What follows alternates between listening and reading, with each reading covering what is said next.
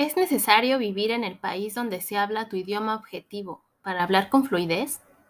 Bienvenidos a Spanish with Magic. En este episodio les voy a hablar del antes y el después de mi visita a Italia y cómo viví estos casi dos meses con respecto al italiano y mis experiencias, conclusiones y demás. Esto con el objetivo de que tengas un panorama más claro sobre la inmersión en los idiomas. Comenzamos.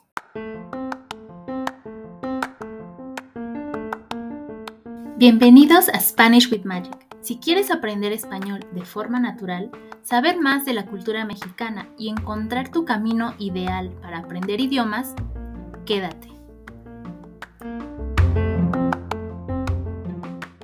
Bueno, para los que aún no me conozcan, mi nombre es Magali Magic y enseño español en línea. Pueden seguirme a través de las redes sociales como SpanishLang.lovers. Después de tres años con esta cuenta y tal vez poco más de seis aprendiendo idiomas, he seguido a muchísimas cuentas e investigado muchísimo acerca de las técnicas para aprender otro idioma, cómo estudiarlo, de las rutinas y todo lo referente al proceso de aprendizaje. Estoy convencida de que la inmersión en el lenguaje es un punto clave para lograr el éxito y lograr tus objetivos para hablar ese idioma. ¿Pero a qué me refiero con inmersión? Inmersión es vivir a través del idioma que quieres aprender. No solo es dedicarle una hora a la semana en tus clases o solo esos 30 o 15 minutos para estudiarlo. Me refiero a que siempre recomiendo que todas las actividades que realices en tu lengua nativa, trates de llevarlas ahora al lado del idioma que estás aprendiendo. Es decir, todo lo que te interesa, lo que te gusta hacer, lo que te gusta aprender, la información que te emociona o incluso la música que escuchas todos los días, debería ser, y te aconsejo que sea, en el idioma que estás aprendiendo. Dependiendo del nivel, puedes variar los contenidos, pero normalmente podemos usar videos con subtítulos para ver, por ejemplo, tutoriales o si te gusta saber de algún tema, o ver las noticias tal vez, escuchar cierto tipo de música, cocinar, por ejemplo, puedes ver recetas o si te gusta algún deporte, ver los partidos en ese idioma. Si te gusta algún actor, incluso puedes buscar entrevistas en el idioma que estás aprendiendo. ¿Qué me dices de buscar cursos gratuitos? Y no precisamente para aprender ese idioma, sino para aprender algo que te gustaría saber en tu idioma nativo. Muchas veces pensamos que aprender un idioma es sentarnos en silencio, abrir un libro aburrido y empezar a repetir reglas gramaticales como perico, pero no.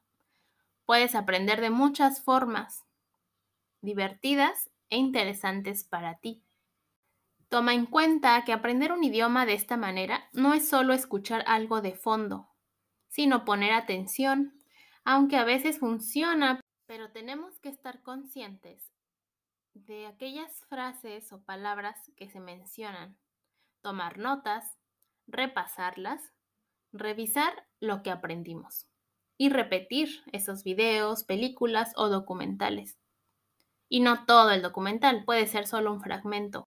Un minuto si quieres. Por ejemplo, algunas veces he visto documentales o películas donde un minuto de película se convierten en 15 minutos porque lo repito o regreso una parte y lo vuelvo a repetir para entender qué es lo que dicen cuando no tiene subtítulos o para tomar nota en una libreta de las palabras nuevas y ya después las busco en el diccionario o en el traductor. Yo recomiendo el traductor que se llama reverso. Aunque si quieren usar Google, lo pueden hacer, pero traten de cerciorarse de corroborar ese significado con otro traductor que tenga frases en contexto, porque el Google Translate tiene muchas deficiencias y no siempre es correcta la traducción. Pero bueno, vamos al punto de este episodio. Estoy convencida que se puede hacer inmersión y hablar el idioma desde tu casa. No tienes que viajar al lugar, no tienes que vivir por semanas en ese país. Lo que sí tienes que hacer es practicar, aprender o investigar y hacer todo esto constantemente. Pero lo importante es practicar, ya sea por tu cuenta o en grupos de conversación. Tienes que encontrar a un nativo para practicar, para hablar con esa persona o algún maestro o algún guía, tutor, pero es indispensable que practiques, ya que solo hablando te vas a dar cuenta de los errores, entre comillas, que cometes y más bien estos vacíos, estas piezas del rompecabezas que te falta llenar, que nos falta llenar. Solo nos podemos dar cuenta hablando y practicando y equivocándote, te vas a dar cuenta de cuáles son estas lagunas, lo que te falta aprender. Ahora que he estado aquí en Italia, debo mencionarles que no había estudiado italiano por dos años aproximadamente, aunque lo escuchaba casi diario porque hablaba con mi novio por llamada o también porque de repente escuchaba videos de meditación en italiano, pero no muy activamente porque los oía de fondo.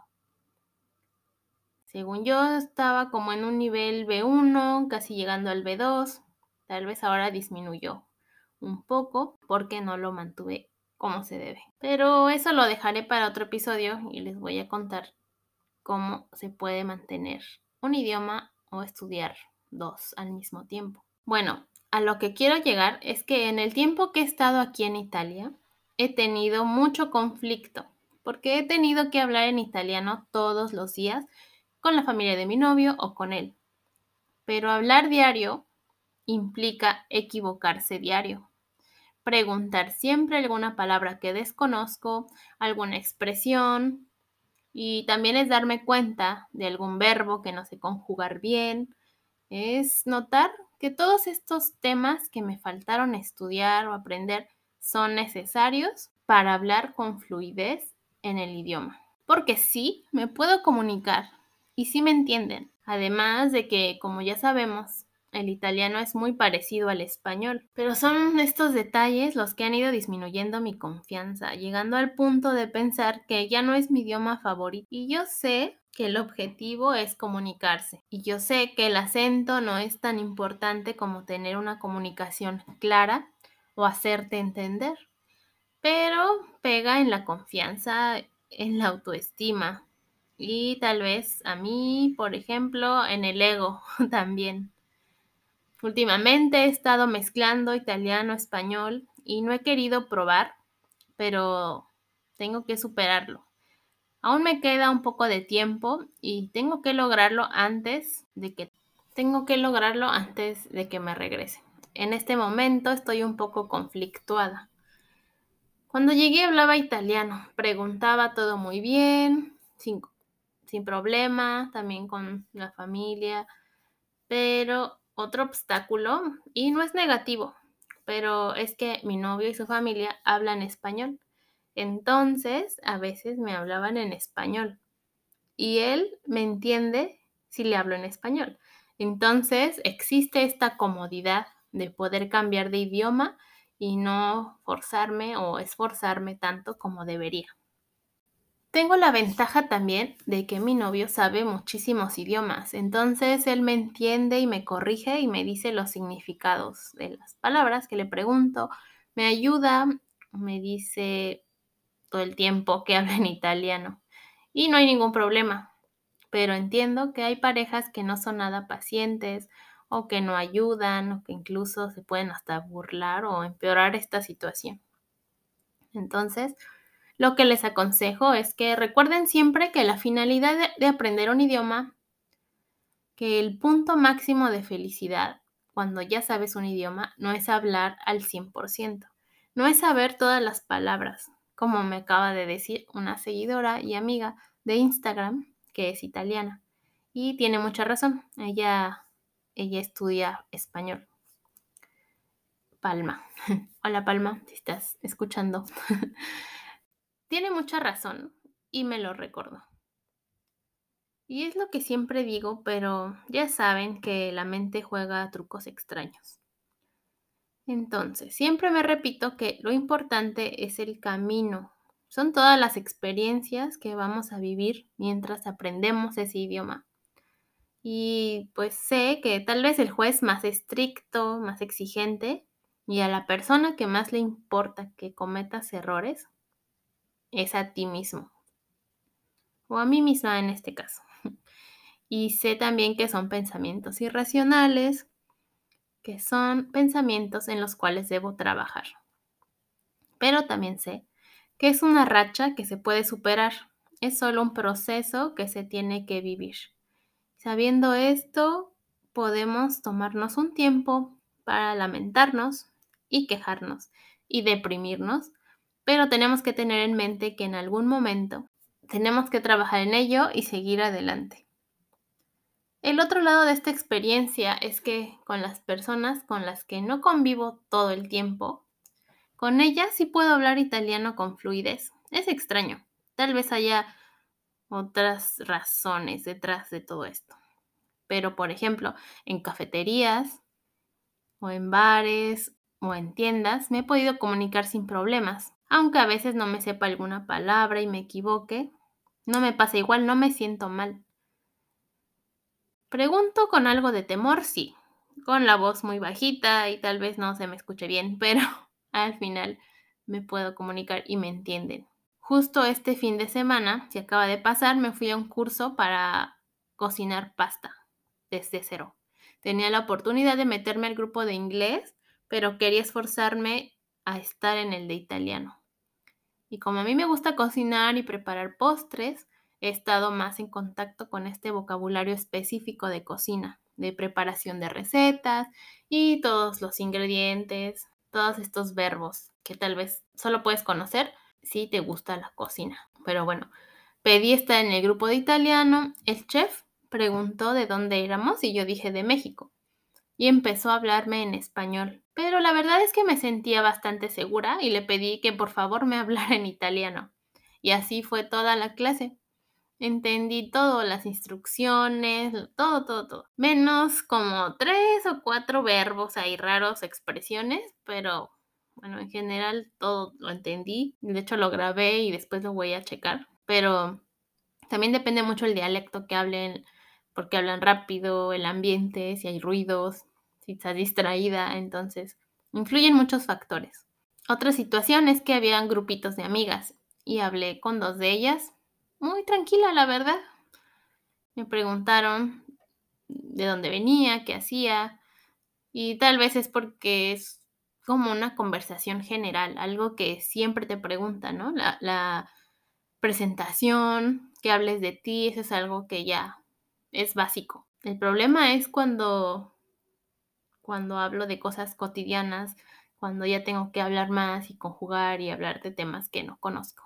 Pero bueno, es algo que se puede solucionar, no es imposible. Durante el curso estaba muy contenta hasta el momento en el que me tomé unas copas de vino y como que mi mente se fue a otro lado, entonces ya no sentía mucha confianza para, para hablar. Así que como que ya perdí la concentración, pero en general todo estuvo perfecto. y bueno, conversé con estas, estas personas. La verdad me gustó mucho esta experiencia y sabía que tenía que vivirla. Me ayudó muchísimo, me dio más seguridad con este idioma. Pero imagínense que si por este miedo y este conflicto interno me hubiera metido al curso en inglés, hubiera perdido esta oportunidad. Y es lo que les decía, el miedo no deja que avancemos, no nos deja experimentar algo que tal vez podríamos recordar por el resto de nuestras vidas algo positivo, obviamente. Y no sé, podrías perderte de alguna amistad, de algún aprendizaje de vida, podrías perderte la oportunidad de conocer gente interesante, de, de ir a lugares, de viajar y en general de vivir. Así que, en conclusión, ¿pueden hablar el idioma que están aprendiendo sin ir al país? Sí, tienen que practicarlo con un nativo de preferencia porque va a hablar cómo hablan naturalmente, con dichos, expresiones coloquiales, Y son cosas que tienen que saber, pero no al principio. Ya en un nivel intermedio es, es útil. No, tampoco es como lo más importante, pero los va a ayudar a sentirse parte de, de esta comunidad o de, de esa cultura. Vivir en el país sí ayuda muchísimo, pero también podría pasar lo contrario. ¿Qué tal si se sienten cohibidos y deciden solo hablar por medio del traductor? O decides no hablar del todo, no convivir, o decides decir solo lo necesario y encerrarte en una burbuja. Eso sería peor porque destruiría toda su confianza. Entonces, lo que ayuda es hablar con nativos. Ayuda a vivir en el país sí si tienes la disposición, si te concentras en absorber lo más que puedas, sin miedo o con todo y miedo, pero intentándolo, porque vivir en el país nada más no garantiza que hables con fluidez. Es tu actitud lo que garantiza que puedas avanzar y puedas hablar. Y como les decía, me he dado cuenta de la importancia de una conversación con nativos, una conversación natural que te ayude a tener la confianza de que alguien te va a corregir, de que alguien está ahí para ti, que tiene paciencia, que estés en un lugar donde puedas practicar sin sentirte juzgado. Y es por eso que voy a reabrir, a reiniciar los grupos de conversación el 8 de abril. Esta vez van a ser dos grupos por semana. En la descripción voy a dejarte el link para que entres a Coffee. Ahí están las membresías y desde ahí puedes inscribirte. Si tienes dudas, contáctame por Instagram, por correo y con mucho gusto voy a responder todas tus dudas. Cada día va a ser acerca de un tema diferente y van a aprender vocabulario, van a aprender expresiones, van a convivir con otros apasionados del español, pero lo más importante es que van a tener retroalimentación, feedback, porque yo los voy a estar acompañando, yo los voy a corregir si es necesario. Entonces van a saber en qué se están equivocando para no cometer estos errores más adelante. Y la otra cosa súper importante es que van a ganar confianza, porque van a saber que tuvieron el valor de inscribirse, de presentarse y de intentarlo. Y eso es invaluable. Entonces, te espero. Les voy a ir diciendo los horarios en mis redes sociales. Así que sígueme en SpanishLang.lovers en Instagram. Y si te gustó este episodio, recuerda dejarme tu opinión en Apple Podcast, suscribirte, seguirme y contactarme porque quiero conocer. Quiero saber quién está del otro lado escuchándome. ¿Qué es lo que te gustaría saber? ¿Qué es lo que te gustaría aprender? Y pues nada, nos vemos en el siguiente episodio. Bye bye.